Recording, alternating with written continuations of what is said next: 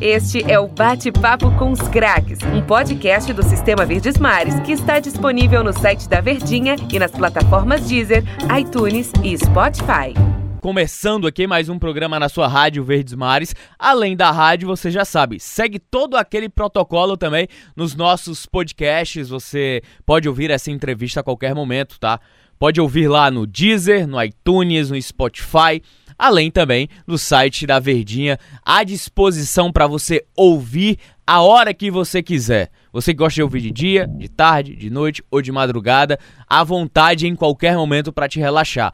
Antes de apresentar aqui o nosso entrevistado, que tem uma ligação fantástica com o nosso futebol cearense, principalmente no auge do Fortaleza. Queria apresentar aqui meu parceiro de entrevista, Denis Medeiros, o Mala. E aí, Denis? Ei, fala, Tô Alexandrino. Um grande abraço a todos. Estou acompanhando aqui o bate-papo com os craques. Bora entrevistar, né? Esse cara que mais uma vez aí a gente traz sempre um personagem importante no futebol cearense e esse teve muita importância para como você disse, para o time do Fortaleza, mas também para ensinou muito para o futebol cearense também. Rapaz, e, e, e, esse cara, ele viveu o auge né, no, do Fortaleza como treinador. Teve uma passagem também lá no início da década de 90 também, pelo próprio Ceará, mas a ligação dele não é apenas com o futebol cearense, né? A ligação dele é com o futebol brasileiro, de uma forma geral, principalmente com o Goiás, onde tem uma ligação muito forte. treinador Hélio dos Anjos. Ô Hélio, Seja bem-vindo aqui ao nosso bate-papo com os craques. Te agradeço desde já a, teu, a tua participação aqui. Obrigado, amigo. O prazer é todo meu. É sempre bom falar com vocês. A gente já conhece essa nova fase da Verde Mares, né? Com um trabalho muito moderno, muito, muito legal. E para mim vai ser um prazer bater esse papo com vocês, falar de futebol, falar do futebol cearense, falar das coisas tão boas que está se vendo hoje no futebol cearense, a evolução dos clubes e principalmente tudo aquilo que se diz de futebol é sempre bom falar com os amigos. Ô Hélio, é, eu queria te perguntar sobre, mais sobre o início, né, cara? É, é, você vem de uma geração de treinadores que antes de se tornar treinador, não é, acaba sendo jogador de futebol, né? Hoje é que a situação ela tá um pouco mais acessível, tem curso para treinador, licença A, licença B, licença C, existe toda uma profissionalização cada vez mais acentuada. Me explica essa tua trajetória, o início de carreira no futebol, você é ex-goleiro, né? Te, teve uma passagem, principalmente durante um bom tempo, pelo próprio Cruzeiro, que vive uma situação amarga hoje. Eu queria saber como é que você iniciou a sua carreira de jogador de futebol em uma época que o futebol ele era mais passional do que propriamente financeiro. Olha, mas por incrível que pareça, uma das coisas que me levou a, a mexer com o futebol foi até mesmo uma necessidade econômica. Uhum. Eu, era, eu era do interior de Minas, sou do interior de Minas, desculpa, de Janaúba, eu fui para Belo Horizonte para fazer o segundo grau, é esse ensino médio, né? Passei num, numa escola pública, uma escola muito muito tradicional lá, né? Escola da época é, da, da, própria Revolução, o Instituto Municipal de Administração e Ciências Contábeis, o Marco era um polo forte nesse sentido. E, mas não tinha lugar para ficar, eu não tinha condições de me manter é, em Belo Horizonte. Isso fez com que, um, no encontro com os amigos, meu do colégio, eu já jogava um pouco no gol no meu interior, lá em Janaúba, jogava no gol, era jogador de vôlei também na época. E aí me falaram do, do, do que estava abrindo teste numa equipe pequena, que já até acabou, porque era a equipe de uma empresa, é ZAB, né? Um clube que pegava sempre os jogadores mais veteranos, os ex do Cruzeiro, ex do Atlético, é, aqueles jogadores que muitas vezes não eram aproveitados da base do Cruzeiro, da base do Atlético, que não era aproveitado nesses clubes, acabava indo para o ESAB porque era um clube muito próximo, ele era de contagem. E eu acabei fazendo teste como goleiro, passei e consegui a concentração, né? Consegui conseguir casa e comida é, para estudar. Então foi assim que eu iniciei a minha carreira, mas a paixão pelo futebol ela foi instantânea, né? Porque no ESAB eu fiquei três anos, não é isso? E acabei sendo contratado pelo Flamengo em 78. lembro muito bem que quem me levou para o Flamengo foi seu Américo Farias, que foi o administrador da CBF muito tempo, e Sebastião Lazzaroni, né, que hoje grande amigo meu, grande companheiro aí como treinador. E eu fui para o Flamengo. E eu peguei aquele início do Flamengo, o início muito de muitas mudanças, né? 78 o Flamengo começou a armar o time que seria o, o grande Flamengo de 80, 81, 82, 83, né? E eu acabei chegando no Flamengo para a base, mas rapidamente o Cláudio Coutinho, né, um dos, seria, teria sido um dos maiores treinadores do futebol brasileiro, caso não, não, não falecesse tão cedo, né? Me, me levou para o profissional, eu fiquei três anos, dois, anos no profissional do Flamengo, como terceiro goleiro daquele grande Flamengo. O Flamengo chegou a ser campeão mundial. Mas no título eu não participei, eu participei do título que levou o Flamengo a ir para a Libertadores, que foi o Campeonato Brasileiro de 80. Mas no final de 80, eu fui para o Joinville, de Santa Catarina.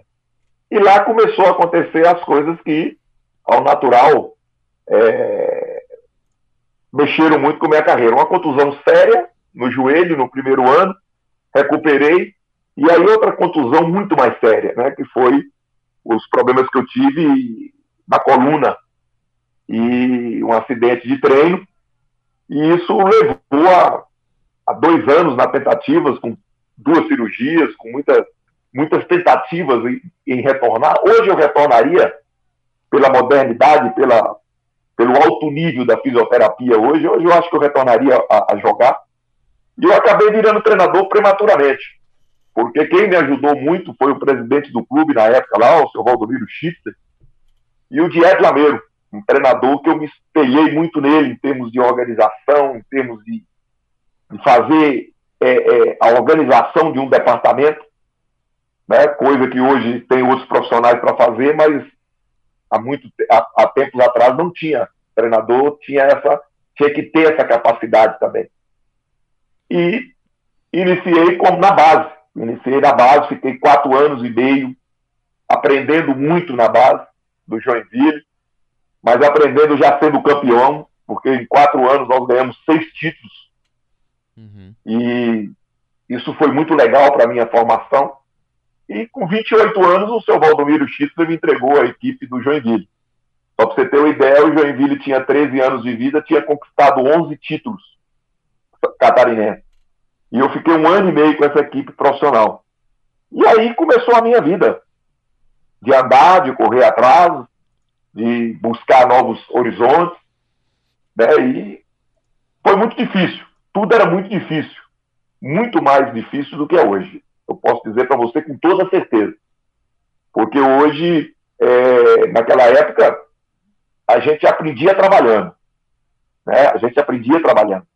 Hoje você aprende, você tem uma sustentação nos ótimos cursos é, é, de aprimoramento que a CBF nos fornece. Eu, inclusive, participei deles já. E isso hoje facilita um pouco mais.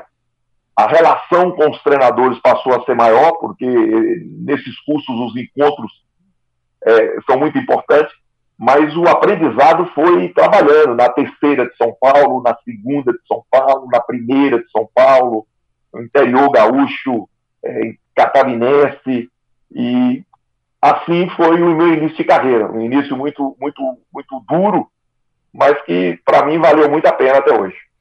O Hélio dos Anjos, você trabalhou com é, Raul Plasma e com o Cantarelli, né, no time do Flamengo. Você era reserva desses dois caras que tem muita história no, no, no, no próprio Flamengo e tudo. Queria saber o que você aprendeu com eles, o que, é que eles passavam para você naquela época, que te ajudou como técnico e, e também como jogador, como goleiro, né? Promissor ainda, mas infelizmente teve esses problemas todos aí no Joinville o, o, Raul me adotou no Flamengo, porque coincidentemente eu vim de Minas e o Raul também chegou. O Raul chegou em agosto de 78, eu cheguei em setembro, eu cheguei em outubro, início de outubro de 78 no Flamengo. Então o Raul, o Raul me adotou. Raul deixava eu ir no banco.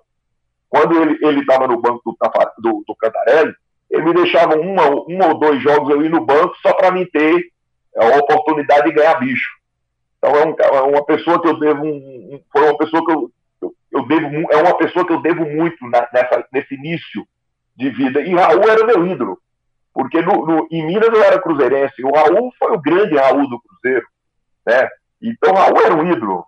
E, e a partir de, de pouco tempo é, o Raul passou a ser um colega meu. É, e isso aí, para mim, só serviu de estímulo, de motivação. E o Cantarelli era uma pessoa, assim, totalmente diferente do Raul, na maneira de ser, mas também tinha uma amizade muito grande comigo. Tanto que é, no, no, Rio, pela amizade que o Cantarelli tinha comigo, o Cantarelli conseguiu que eu ficasse morando na concentração dos juniores do Flamengo, no início de carreira meu ali do profissional, é porque ele era muito amigo do, do administrador da, da, da, da, concentração, seu Emílio, né? porque ele morou muito tempo na concentração com o seu Emílio. Né? Então ele conhecia muito o seu Emílio, ele me ajudou nesse sentido. Você imagina bem o, o, os favores, a gratidão que eu tenho a, a, todo mundo. E uma gratidão e um, e um aprendizado muito grande com, com aquele grupo. O grupo me ensinou muito.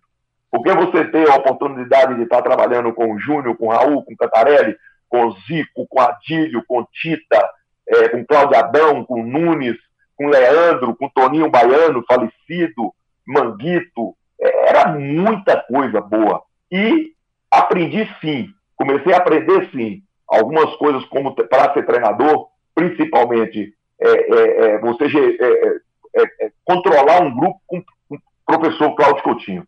Esse, para mim, se ele não tivesse falecido tão cedo, seria um dos maiores treinadores da história do futebol brasileiro. Porque era de uma capacidade é, é, é muito grande, um conhecedor da preparação física, né? tanto que para a Copa de 70 foi ele que trouxe aquele, aquele o famoso, a famosa preparação física diferenciada, com teste de Cooper e tudo, que foi colocado no Brasil pela primeira vez pela comissão técnica de 70, né? o, foi o, o, o, o Cláudio Coutinho que trouxe toda essa introdução na preparação física é, brasileira. E como treinador, ele era muito moderno.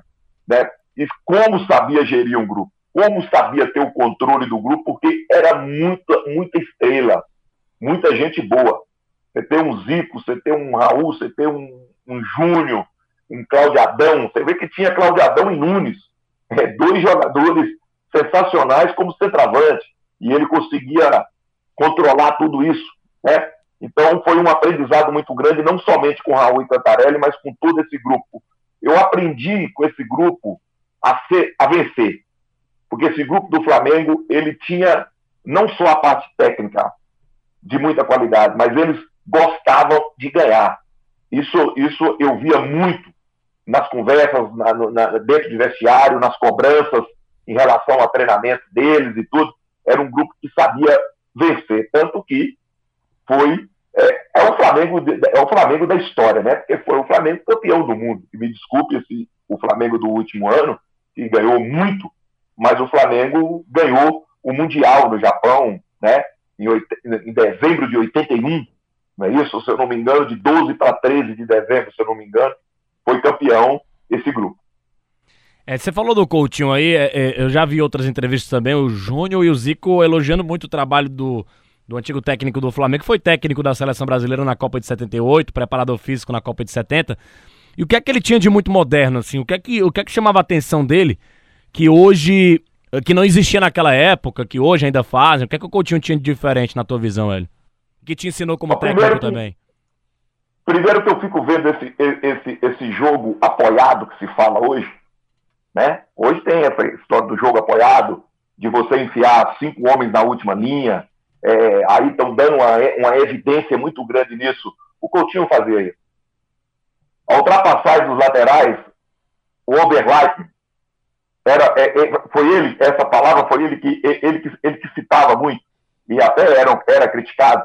O que, que era o overlap? Era ultrapassagem dos laterais.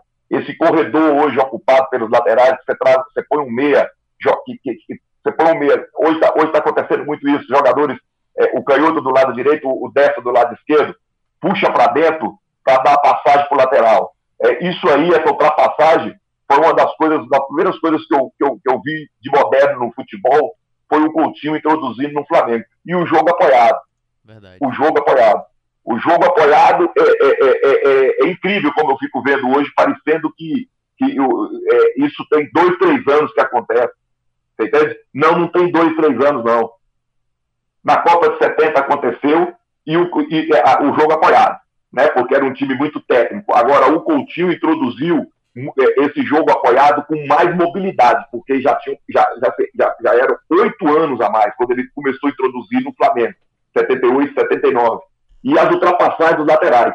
Tanto que o Toninho Baiano era um lateral mais armador, um jogador que jogava mais por trás. Ao natural, o Flamengo vendeu o Toninho Baiano para o futebol da Arábia Saudita, se eu não me engano, o Al Nasser Clube da, da Arábia Saudita, porque o Leandro sim, fazia muita ultrapassagem. Então ele introduziu o Leandro com 19 para 20 anos na equipe, vender o Toninho para, para, para, para, para o Alnassa, porque o Toninho já estava numa idade mais avançada, né? introduziu o Leandro como lateral direito, porque do outro lado ele tinha nada mais, nada menos do que o Júnior. Ele tinha nada mais, nada menos do que o Júnior. E ele trabalhava com mobilidade também, porque ele não tinha um ponto agudo do lado do Júnior, um jogador, é, é, é, é, como eu falo hoje, posicional, né, um jogador que dava amplitude, no caso, bem aberto, né, que para mim a amplitude é simplesmente um, um jogador jogar aberto, né? Então, é, é, é, ele, ele não tinha essa amplitude, porque quem jogava lá era o Lico. O Lico era, era, era, era um ambidestro que jogava, e o Júnior também jogava por dentro. Mas o Júnior, quando saía por fora, tinha a mesma facilidade que ele tinha de sair por dentro. Coisas que, que em 78, o capitão Cláudio Coutinho fazia isso com o Flamengo, agora um Flamengo cheio de craques. Então tudo, tudo era muito simples, porque você tinha Carpegiani, Andrade disputando posição, você tinha Adílio, você tinha Zico, né? você tinha Lico, você tinha Tita pela direita, né? você tinha Claudiadão, que era um, um, técnico que fazia o time jogar e fazia gol, e você tinha o Nunes. Então era um time, era um grupo muito forte. Agora o capitão Cláudio Coutinho, para mim, foi a primeira introdução de alguma modernidade no futebol brasileiro é, é, é, em relação a clubes e com uma, uma, intensidade maior, foi ele com esse Flamengo da década de 80. Sendo que é, nós vimos isso ser repetido né, em 84. Aí, é como eu falo, o jogo apoiado que fala hoje, eu assisti todos os jogos agora da Copa do Mundo de 84 que foi passado pela Sport TV, eu assisti todo. Eu nunca vi um time jogar com um jogo tão apoiado como a seleção brasileira de, 80, de, de, de, de 84 jogou e foi campeão. Primeiro, porque não tinha jogadores de velocidade na frente, tinha jogadores rápidos, né? Romário e Bebeto. Então era um jogo muito apoiado. E o capitão Cláudio Coutinho já fazia isso em 78, 79 e 80 no Flamengo. Ô, ô Hélio, queria te perguntar em relação a. Você tinha mencionado anteriormente, lá atrás, em 86, o início da sua carreira como treinador de futebol, e até novo, né? Hoje em dia é mais comum você observar treinadores com nessa faixa de 26, 27, 28 anos de idade, e aí que foi o teu caso. Mas como é que você conseguiu superar, Hélio, a frustração de ter que ter se aposentado da carreira de jogador de forma precoce? por conta de uma lesão e aí de repente ingressar como treinador de futebol. Claro que aderindo, né, todas as experiências que você citou desse Flamengo, pegando tudo, eu acho que talvez tenha moldado muito a tua personalidade como treinador, principalmente na questão da exigência com a sua equipe, principalmente com os jogadores. Você pensou em algum momento desistir totalmente do futebol entre esse momento de jogador e treinador? Ou foi o que, o que te motivou, impulsionou para ser treinador? Olha, o que me impulsionou é, é, foi eu ser um autodidático na época.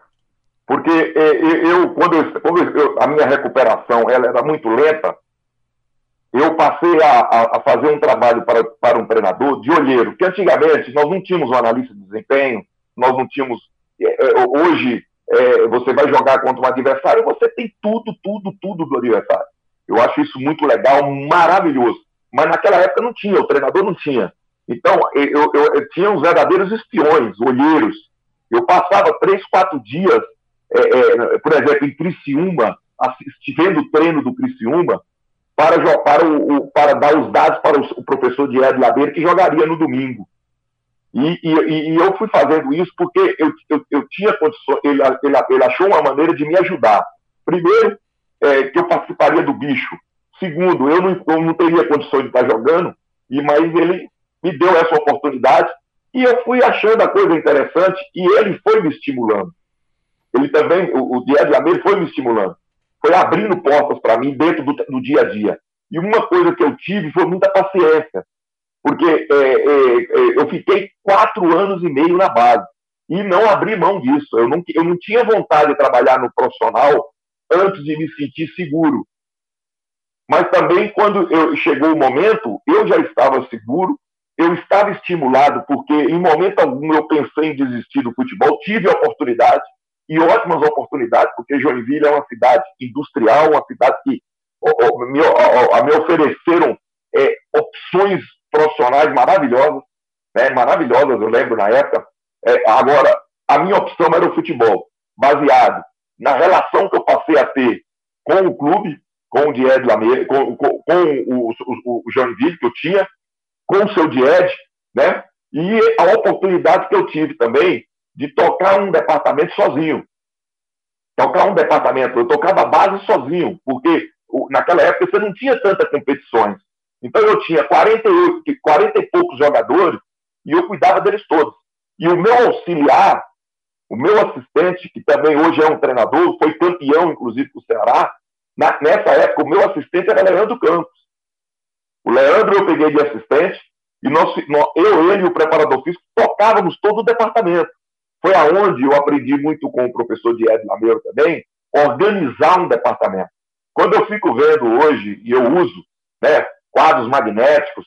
Né? Toda hora eu estou vendo aí o treinador dentro do campo com um quadro magnético grande. Agora, o Diário Lameiro, esse professor meu, você entende? Esse mestre que eu tive, já usava quadro magnético, você entende? Em 84, 85, 86. Eu, até o nome da empresa, ele, ele, mandava fazer os quadros magnéticos dele em São Paulo. Todas as organizações de treino, ele, é, ele, ele era esboçado nas paredes da sala dele, nos quadros magnéticos, carga de treinamento, é, falta jogadores no DM, é você organizar. Então, hoje o treinador não tem mais essa necessidade, porque criou-se vários, né, várias funções no futebol e que, no fundo, para mim, está tirando um pouco o valor do treinador. Eu não falo em clubes é, é, grandes, porque o treinador de clube grande, né, ninguém vai tirar o, o, o valor e a referência dele mas nos times médios e pequenos do futebol brasileiro, estão tirando o valor do treinador. O treinador está passando a, a, dar treino. A dar treino. Você entende? Ele tem os subsídios todos do, da, da, área de fisiologia, da área de, de, de, de, análise de desempenho, aí ele dá treino, mas aí ele tem que dar mil e uma satisfação para o executivo, o executivo quer formar a comissão técnica, o executivo quer formar o elenco, e mas não quer a responsabilidade e não quer sentir a dor da derrota. Porque na hora de sentir a dor da derrota é o treinador.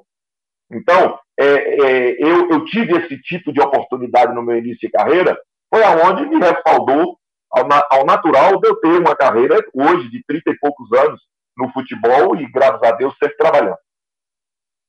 Ô, Helio, eu senti uma pressão que a conversa é boa, viu? O, o Hélio é bom de papo aqui, só que o nosso tempo do primeiro bloco aqui já deu no nosso bate-papo com os craques. Pra você que tá na rádio torcedor, a gente precisa fazer um rápido intervalo aqui no nosso bate-papo com os craques. Pra quem está nos podcasts, segue o fluxo aí dessa entrevista com o Hélio dos Anjos. Este é o Bate-Papo com os Craques, um podcast do Sistema Verdes Mares que está disponível no site da Verdinha e nas plataformas Deezer, iTunes e Spotify. A gente está recebendo o treinador Hélio dos Anjos, que tem toda uma história dentro do futebol, né? Uma história muito cedo. Ele começou a carreira de treinador aos 28 anos de idade, lá no, é, na metade da década de 80, início da, da década de 90.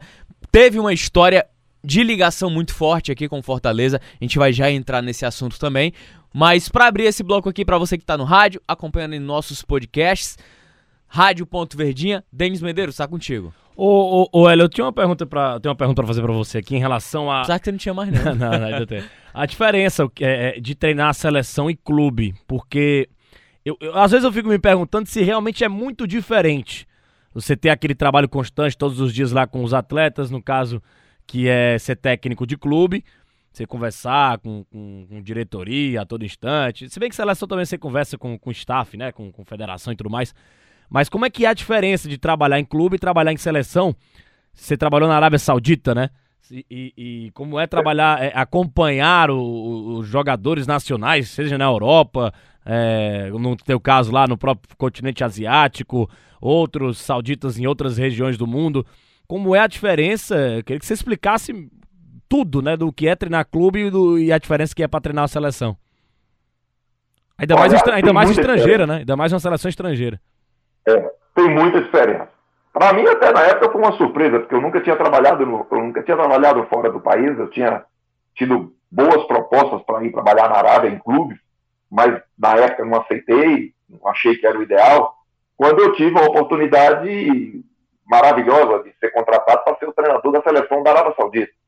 Né? Mas eu sabia que a coisa não era tão simples. Né? É, a partir do momento que contrata um treinador que não fiz nada para ir para lá, não usei agente, não usei ninguém, eles que me descobriram através de um agente, né, claro, e me buscaram aqui no Brasil. Eu estava no Náutico, eu tinha subido com o Náutico em 2006, né, para a primeira, e isso foi no início de 2007.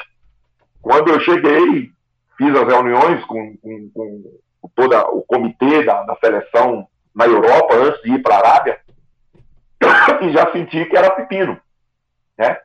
Porque eles queriam eu como treinador da seleção, mas queria que eu fizesse uma renovação numa seleção da Arábia, o que não é muito simples. Porque você fazer uma renovação numa seleção brasileira é uma coisa. Nós estamos vendo aí, ó o Lorde, ó o Lorde, ó, olha o, o, garoto Douglas, e toda hora, e, e vários e vários aí, né, apertando o Tite para ser convocado, e o Tite com grande maestria está sempre pegando os, os melhores e levando, e, e, isso é muito importante. Agora, na Arábia você não tem isso. Né? O trabalho de base lá é, é muito, é, era muito frágil. Né? Era muito frágil. E eu tive que fazer isso. É diferente porque você não tem o dia a dia. Eu fiquei seis meses na, na Arábia Saudita só acompanhando jogos.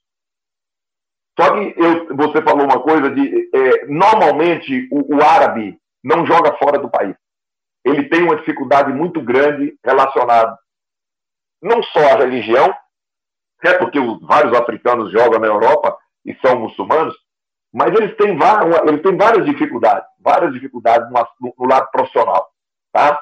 E a parte, a parte técnica deles é muito boa. A parte física, a parte física, eles têm algum problema. Nós hoje trabalhamos com jogadores com velocidade e força. O árabe não tem a força natural, essa força. Você entende que, que um, você vê de um jogador é, é, aí do, do, do, Fortaleza, do Ceará, que, que desequilibra, né? Nesse sentido, é, por exemplo, lembrando do Ceará, o Leandro, o atacante, uma força descomunal.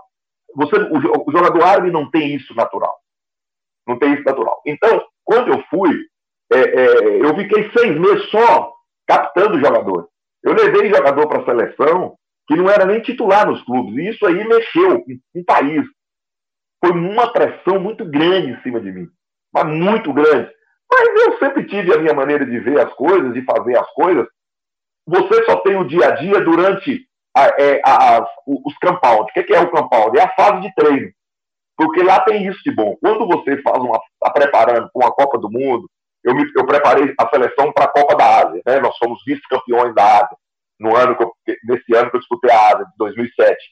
É, eu fiquei praticamente três meses fora do país com os jogadores. Comecei com 40 e poucos jogadores e terminei com 23 já no local de, de, de competição, que foi Indonésia e Vietnã, né, na época. Então, é, é, é, é, diferente porque você não tem o dia a dia. Você não tem o dia a dia. E, e, a questão do dia a dia, ela mexe muito com o emocional do treinador brasileiro, porque o treinador brasileiro ele gosta do dia a dia. Nós gostamos de estar presente no, no clube. E a única dificuldade que tinha era essa. Agora, tem um lado bom. Você tem a oportunidade de escolher o melhor do país. Então, você vai trabalhar com a nata, na sua visão. Né? Você vai trabalhar com o que tem de melhor. Isso facilita. Isso facilita você ser treinador de seleção. mas foi uma experiência sensacional. Eu bati um recorde, ninguém tem, ninguém ficou é, é, mais tempo na seleção da Arábia Saudita do que eu até hoje, na história da, da, do futebol da, Arábia, da seleção da Arábia Saudita. Né? Só teve um treinador que treinou duas vezes a seleção da Arábia Saudita, que foi o Parreira. Não teve mais nenhum treinador que treinou, que treinou duas vezes. Agora, de tempo de trabalho, graças a Deus eu fui o maior tempo e eu tirei muito proveito disso. Até mesmo para ter as licenças que eu tenho para trabalhar em qualquer lugar do mundo, foi conquistado através é, do tempo que eu fiquei na seleção da Arábia Saudita. E a diferença de clube para clube é muito grande, principalmente para clube do Brasil.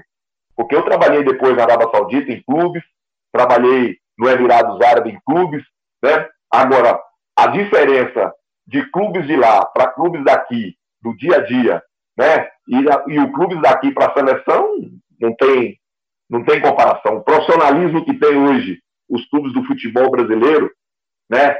É muito grande em relação a, a, a, a qualquer clube, até, até mesmo do mundo. A coisa aqui, a coisa aqui melhorou muito. Tanto que, olha aí como é que estão aparecendo grandes clubes aonde, né, em regiões que eram tidas como secundária no futebol, e hoje nós temos aí expoentes como é o Fortaleza, como é o Ceará, como é o Bahia, como, como é o, o Esporte e o Vitória, e assim vai aí no Nordeste, como também lá no Norte a gente tem. Ô, ô Hélio, Olha, você perdeu pro Iraque, né, na final da, da Copa da Ásia, né? 1x0, né? Ganhou do Japão e perdeu é, pro Iraque, né? Tem, tem essas coisas, né? É. A semifinal nós ganhamos do Japão. O Japão aí, ó, do Honda, é. o Japão do Megaton, que é o lateral esquerdo da Inter, foi o lateral esquerdo da Inter de Milão muito tempo. Um grande Japão. O, o, o a Arábia nunca tinha ganhado um jogo oficial do Japão. Nós ganhamos a, a, semifinal de 3 a 2 Era o Japão né? que chegou então, na a base do Japão que chegou nas oitavas da Copa de 2010, né? Que perdeu o Paraguai nos pênaltis. Isso aí. Isso aí. E outra coisa, só que a seleção do Iraque era muito forte. Mas muito forte. Era, um, era um, é, é, o jogador iraquiano e o iraniano, ele é totalmente diferente dos jogadores do Emirados Árabes, da Arábia Saudita, porque eles são muito mais competitivos. Jogam muito duro. Nós, nós, nós, nós, apoiamos no, jogo. Foi um jogo 1 a 0 foi um gol assim, isolado, né? Mas nosso time era muito, muito técnico e nós, nós apanhamos no jogo e, e perdemos a decisão. Mas na, foi cê, um bonito trabalho. Você estava na campanha também da, para a Copa do Mundo, né? Que claro, perdeu eu, eu na, deixei, eu deixei Perdeu na repescagem pro Bahrein, né? Essa é uma história até interessante pelo perfil meu como treinador e pelas coisas que acontecem com o futebol da Arábia Saudita, né? É, eu, quando eu saí da seleção, nós já estávamos é, é, classificados para a segunda fase. E o jogo que classificou foi um jogo contra, contra o Líbano, se eu não me engano. Foi contra o Líbano. É, esse, contra a Líbia, desculpa, Líbano. É, esse jogo. É, era o Líbano mesmo, viu? Era o Líbano mesmo, estou olhando aqui o grupo, era o Líbano. É, era o Líbano, né? Desculpa, desculpa, era Líbano. Esse jogo, é, esse jogo para dois jogos, foram dois jogos. O Príncipe cismou que eu não podia convocar um jogador. Que, eu não queria, que eu não queria que eu convocasse, que eu não queria. Eu tinha o jogador como um dos melhores meus. Né? E convoquei. Ganhamos o jogo do Lula. O jogador jogou. O Príncipe terminou o jogo. No outro dia ele mandou embora. Entendeu? Foi assim a minha, a minha, a minha última partida, a minha última partida no, pela seleção da Arábia Saudita porque eu desentendi com ele em relação à convocação, à, à, à, convocação e eu não abri a mão do jogador, como não abro mão também de definir essas coisas. Né? E vou falar a verdade, eu pedi dinheiro, eu sabia que eu ia ser, que eu ia ser demitido se eu convocasse o jogador, porque eu, eu já tinha uma relação, eu já, eu já conhecia ele, e eles nunca chegaram a fazer isso comigo, quer dizer, quando fizeram a primeira vez, eles sabiam, eles também sabiam que eu não ia abrir mão. Então, eu já tinha mais ou menos certeza que a demissão ia acontecer, e eu tinha ainda mais é, um ano e meio de contrato, mas eu tinha uma multa, eu não tinha uma multa muito grande, né? Foi onde eu perdi dinheiro, mas não perdi aquilo que para mim é o mais importante. Não, não vendi a minha alma. Eu acho que isso é fundamental na vida de quem é treinador, de quem comanda grupo, porque isso aí não tem, não tem preço. O Hélio, é, saindo do mundo árabe mesmo, para entrar aqui no nosso estado, na nossa região, né? É, é, os, o seu primeiro contato com o estado do Ceará foi ali no, no início da década de 90, né? 92, você treinou o Ceará. Me conta da, dessa tua passagem pelo Ceará, digamos assim, no início de carreira ainda, né? Só tinha o quê? Seis anos de carreira ali como, te, como treinador. Como é que surgiu esse convite? Como é que foi o trabalho na época pelo Ceará? É, eu, eu, eu, na sequência da minha carreira, eu, eu, em, 80, em, 90, em 91, eu fui para Vitória da Bahia. Eu saí do Juventude Caxias e fui para Vitória da Bahia. E estava disputando a segunda divisão. Ceará estava disputando, é, é, o Vitória da Bahia, e estava tendo, eu, muito bem no Vitória, mas eu com um problema de relacionamento. Eu muito bem, mas eu com um problema de relacionamento com, com, com o, conselho, o conselho deliberativo. Né? Porque naquela época Vitória, tipo, os, os, os, cardeais ajudavam e tudo, então eu sempre, eu sempre tinha tem problema com isso.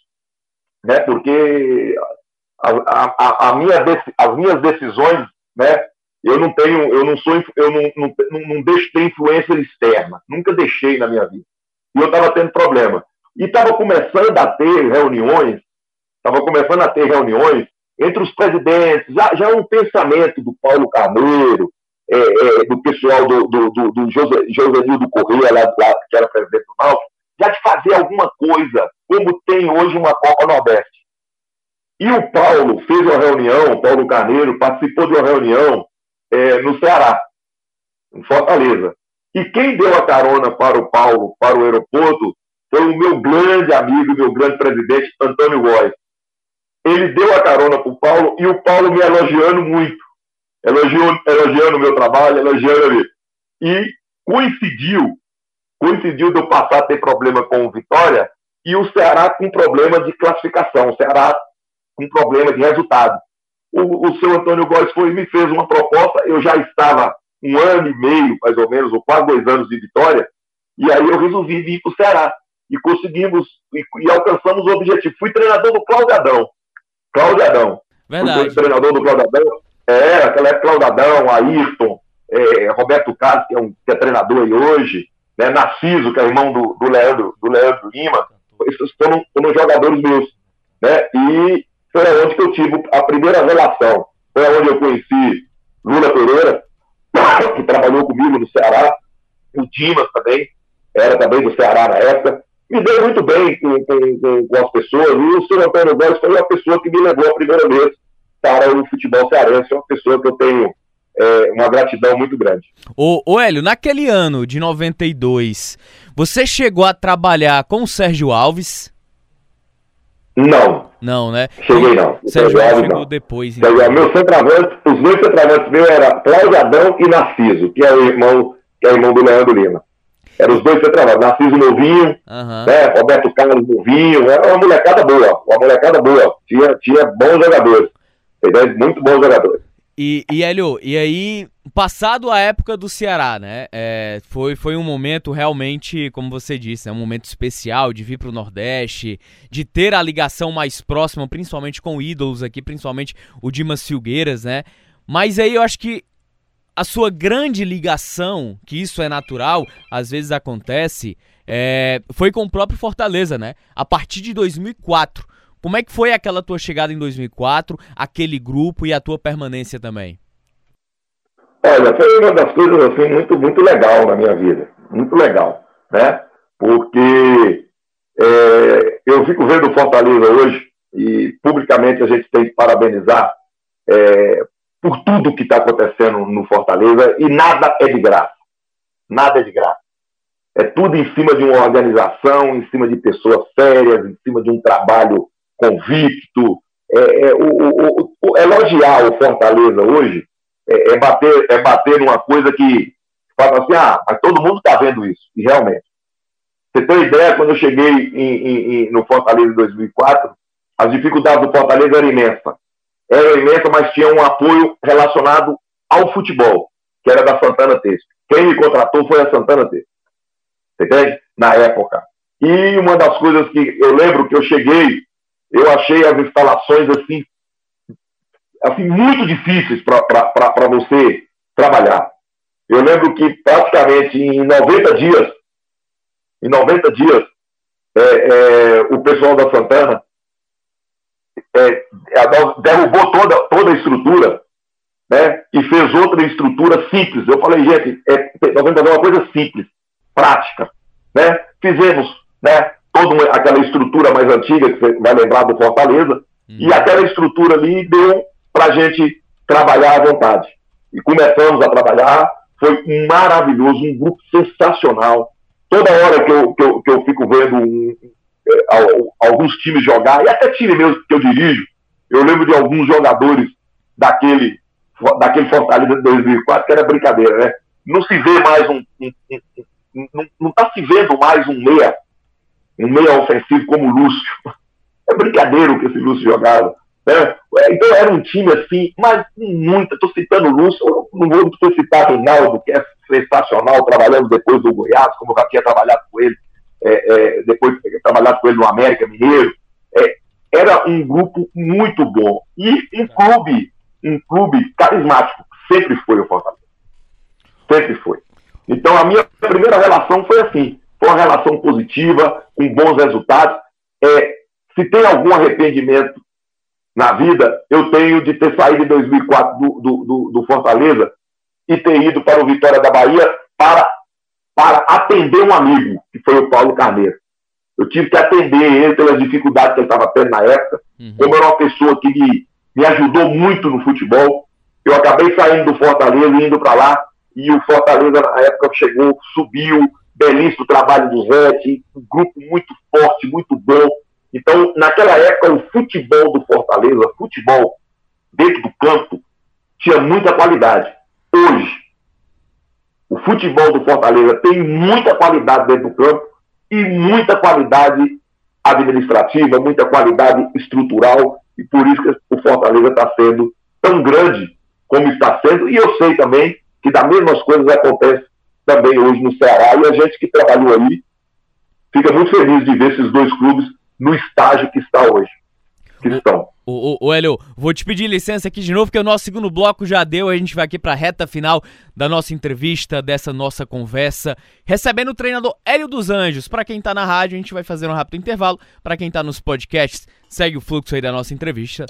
Este é o Bate-Papo com os Craques, um podcast do Sistema Verdes Mares que está disponível no site da Verdinha e nas plataformas Deezer, iTunes e Spotify.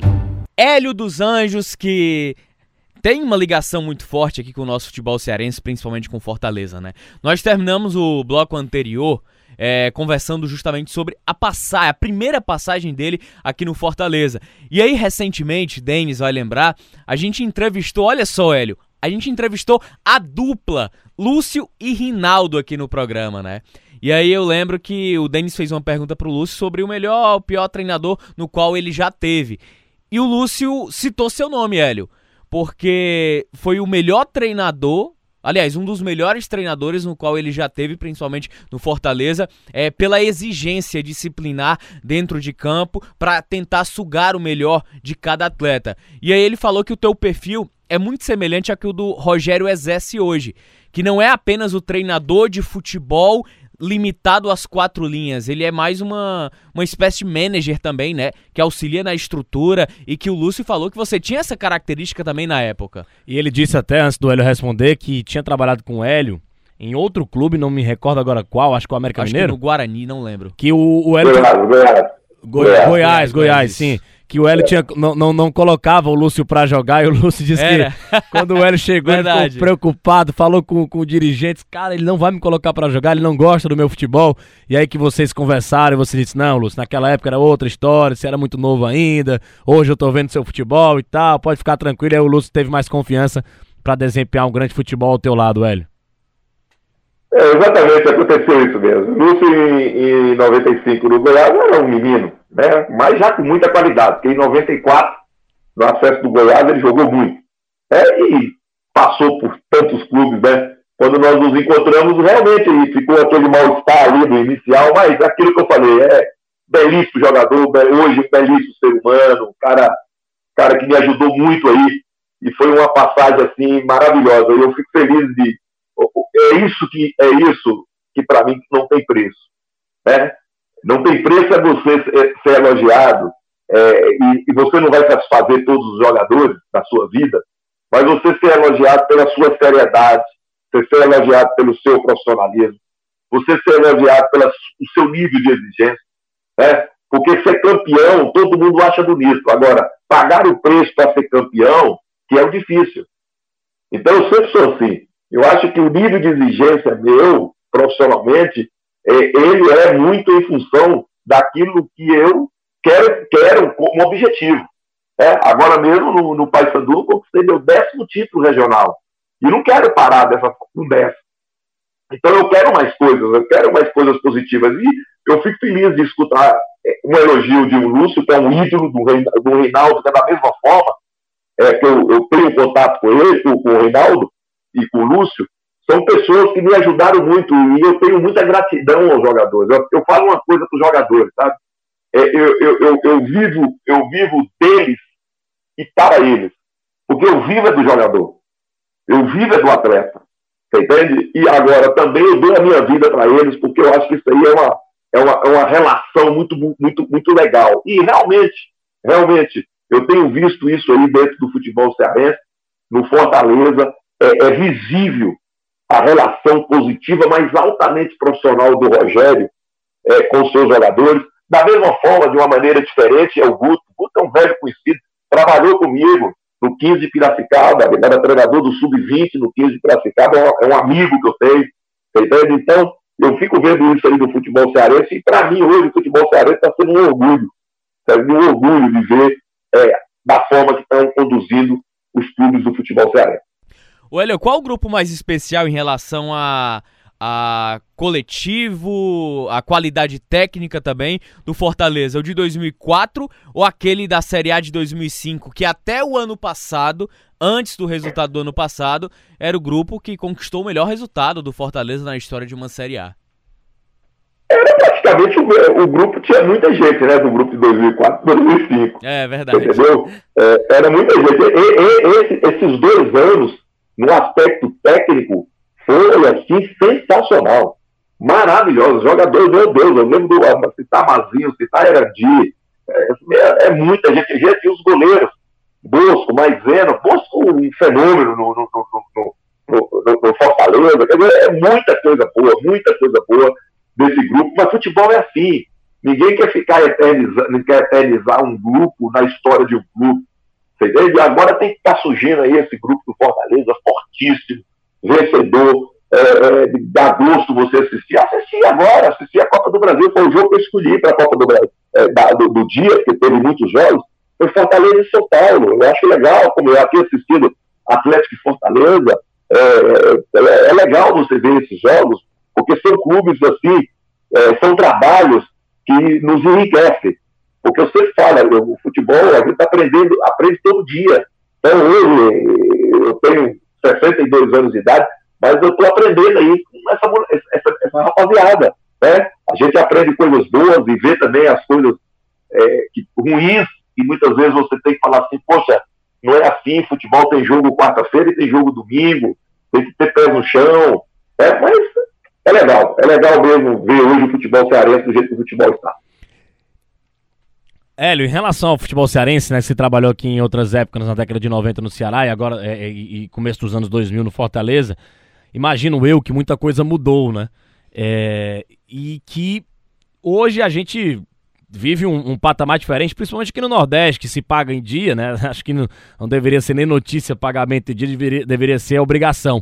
É, manutenção de técnicos também, né? Muito mais o Fortaleza do que o time do Ceará, que tem aí o Rogério Senna há muito tempo no comando do clube, desde 2018. E queria saber a, a, a tua opinião em relação como é que você vê de fora e o que você conhece também do, do mundo do futebol, dirigentes, próprios técnicos também. É, como é que Ceará e Fortaleza estão sendo vistos nacionalmente? É, e, e, também um depoimento seu do que era antigamente Ceará e Fortaleza, até de forma administrativa, se você tem algo a reclamar ou, ou, ou a elogiar desde aqueles tempos. Olha, eu vou falar a verdade para você. É, hoje, hoje é, o patamar de Ceará e, Fortaleza, para mim, já está na frente de times tidos como grandes. Grandes que eu falo em termos de camisa. Né? Então nós não podemos nem querer discutir o, o, que, o que é o Fluminense hoje administrativamente, o que é Vasco, né, é, com Fortaleza e Ceará. Porque, para mim, hoje, essas duas equipes aí faz frente a, a, a, a, essas equipes. Muitas vezes o empresário, o agente do jogador, até é, quer, quer jogar lá mesmo nos times maiores, nos times grandes do Rio, São Paulo, é, por outras questões. A gente sabe que o, o mercado é, é, do, de um jogador ainda no Nordeste não está sendo o mesmo, não é o mesmo mercado que ele tem jogando aqui é, em São Paulo e tudo. Mas isso é por pouco tempo. É por pouco tempo porque a organização que tem hoje, que está tendo hoje, é, é três clubes principalmente. É, hoje, três clubes estão um pouco acima, que é o, o, o Fortaleza, o Ceará e o Bahia. Eles estão um pouco acima do próprio esporte que está passando por um momento de dificuldade, mas é uma camisa muito forte, né? é uma, uma marca muito forte, vai, vai superar essas dificuldades. Né? E o próprio Vitória também, em termos de Nordeste, mesmo de primeira linha. Né? É, agora, isso foi através também é, de, de, de, de, atitudes dos dirigentes, de iniciativa dos dirigentes. Eu sei que, é, é, é por exemplo, eu, eu, o Ceará eu nunca tive problema, com o Fortaleza, o problema que eu tive com o Fortaleza eu, eu quero deixar bem claro, a partir do momento, a partir do momento que eu ganhei a causa, que nós ganhamos a causa na justiça e que foi acordado Sim. É, uma, uma, uma forma de pagamento com a atual administração do Fortaleza, em momento algum teve um dia de atraso. Um dia. Um dia. O Fortaleza cumpriu religiosamente um acordo, tudo bem que é um acordo oficial feito no Ministério do Trabalho, exatamente dessa forma. Fortaleza tem sido é, é, cumpridor da, da, O Fortaleza tem sido o que, o que é o Fortaleza em tudo nesse momento. As outras as dificuldades que eu tive não foi do clube, foi das pessoas que naquele momento dirigiram o clube. Porque aí sim, é, é, é aí é, é uma coisa, foi uma coisa até certo ponto humilhante. Não, você não trabalhou aqui. Não, você não tem direito a receber. Não, não é assim. Agora, a partir do momento que foi acordado com a atual administração do Fortaleza, problema zero. Zero, zero. E por isso, por isso que o Fortaleza está crescendo. Cresce pelos profissionais que tem, cresce pelas ideias dos, dos dirigentes, crescem pela força da torcida e naturalmente a gente fica, não tenho, não tenho nada contra, nada contra, e sou inclusive verdadeiro torço para o futebol cearense, porque quando você está vendo as coisas certas, né, você tem que torcer por a certa. Afinal de contas, eu sou profissional. Uhum. E eu quero que todo mundo, eu gostaria que todo mundo tivesse agindo hoje como o Fortaleza, o Ceará, o próprio Bahia está agindo. Porque só vai fazer o quê? Crescer o nosso mercado de trabalho e dar segurança para nós treinadores que já não temos segurança nenhuma no futebol brasileiro. O, o Hélio, eu queria te fazer uma pergunta em relação à tua, à tua personalidade, porque você sempre foi um cara é, que valorizou em primeiro lugar, acima de tudo, o profissionalismo. E aí o profissionalismo ele é acompanhado da disciplina, do foco, da constância, do respeito. É... Você acha que e, e, é uma característica do próprio Rogério Ceni também. Não à toa, em alguns momentos ele teve problemas com jogadores no próprio Fortaleza e que os caras antes tidos como referências técnicas quando, foi, quando foram contratadas, eu vou citar dois exemplos aqui, o Alain Mineiro e o Madison, aquele Madison dos Santos, os caras foram para fora do Fortaleza. Eu queria saber é, se isso em algum momento, Hélio, já te atrapalhou se em algum momento você talvez tenha passado um pouco do ponto ou não? É algo que você não se arrepende? Eu não me arrependo, não. Eu não me arrependo, não. Minhas decisões sempre foram voltadas para o profissionalismo, voltadas para uma, uma, retidão, uma retidão muito grande. E, e sempre coloco que acima de todos nós está a entidade, está o clube. Ninguém pode ser maior do que o clube. Ninguém tem condições de ser maior do que uma história que tem um clube. Então, eu, eu, eu, não, eu não costumo passar do ponto, não. Meu nível de exigência é altíssimo. É altíssimo. Né? No, já pedi, já ganhei, é, já tenho a minha forma de trabalhar, sou demitido, hora peço para sair, como agora. Eu pedi para sair do, do, do, do, do, do Paysandu, um ano e quatro meses. Né? É, não dava para me ver as coisas que vinham acontecendo dentro do Fortaleza, né? e eu, desculpa, dentro, desculpa, dentro do Paysandu, e eu né, ter que ficar quieto, eu não, não poder tomar, daqui a pouco tomar as decisões, porque o respaldo já não era o mesmo, né? A confiança, quando você pega a confiança nas pessoas que trabalham com você, no seu dirigente, é, no, no, próprio executivo, foi o caso lá, e, e, o, o, presidente do clube, eu acabou, estou indo embora, vida que segue, é, adoro, estava um trabalho sensacional, 40, 45 jogos, seis derrotas só, um ano e quatro meses, tudo muito legal, campeão, chegamos em, em três, em, em três disputas de títulos, tudo muito legal. Mas a partir do momento que você começa a, a, a, a sua escala de valores, você começa a ver a escala de valores não ser aquilo que você tem como valor, é melhor você ir embora, porque daqui a pouco vai aparecer outro clube para trabalhar. Eu sempre voltei nos clubes que eu trabalho pela minha postura. Seis vezes no Goiás, quatro vezes no, no, no, no Fortaleza, quatro vezes no Juventude, quatro vezes no, Vitória da Bahia, três vezes no Esporte Recife. Sempre voltei tendo do jeito que eu sou. Entendendo, modernizando em muitas coisas relacionadas a futebol, mas eu não gosto de perder o controle da situação, não. A liberdade eu dou para todo mundo trabalhar, mas a coisa, na hora de decidir, ela passa única e exclusivamente por mim, pela decisão do treinador. Ô Helio, queria te agradecer demais, cara, pela entrevista, por essa conversa, que passou rápido, até porque tinha muitos outros assuntos aqui pra gente conversar, pra gente debater, pra gente aprender um pouco mais sobre essa tua experiência e essa trajetória de carreira. Obrigado, amigo. Obrigado. Eu agradeço a oportunidade, é muito bom. Né? Muito tempo que eu não falava com qualquer emissora do futebol cearense, né? desculpa, do estado do Ceará sobre o futebol cearense. E agradeço a você, agradeço a todos aí pela oportunidade. Muito obrigado. Denis, valeu, hein, cara? Valeu, valeu, Tom. Outra grande entrevista que nós fizemos valeu, aqui no Bate-Papo com os Craques, com o Hélio dos Anjos.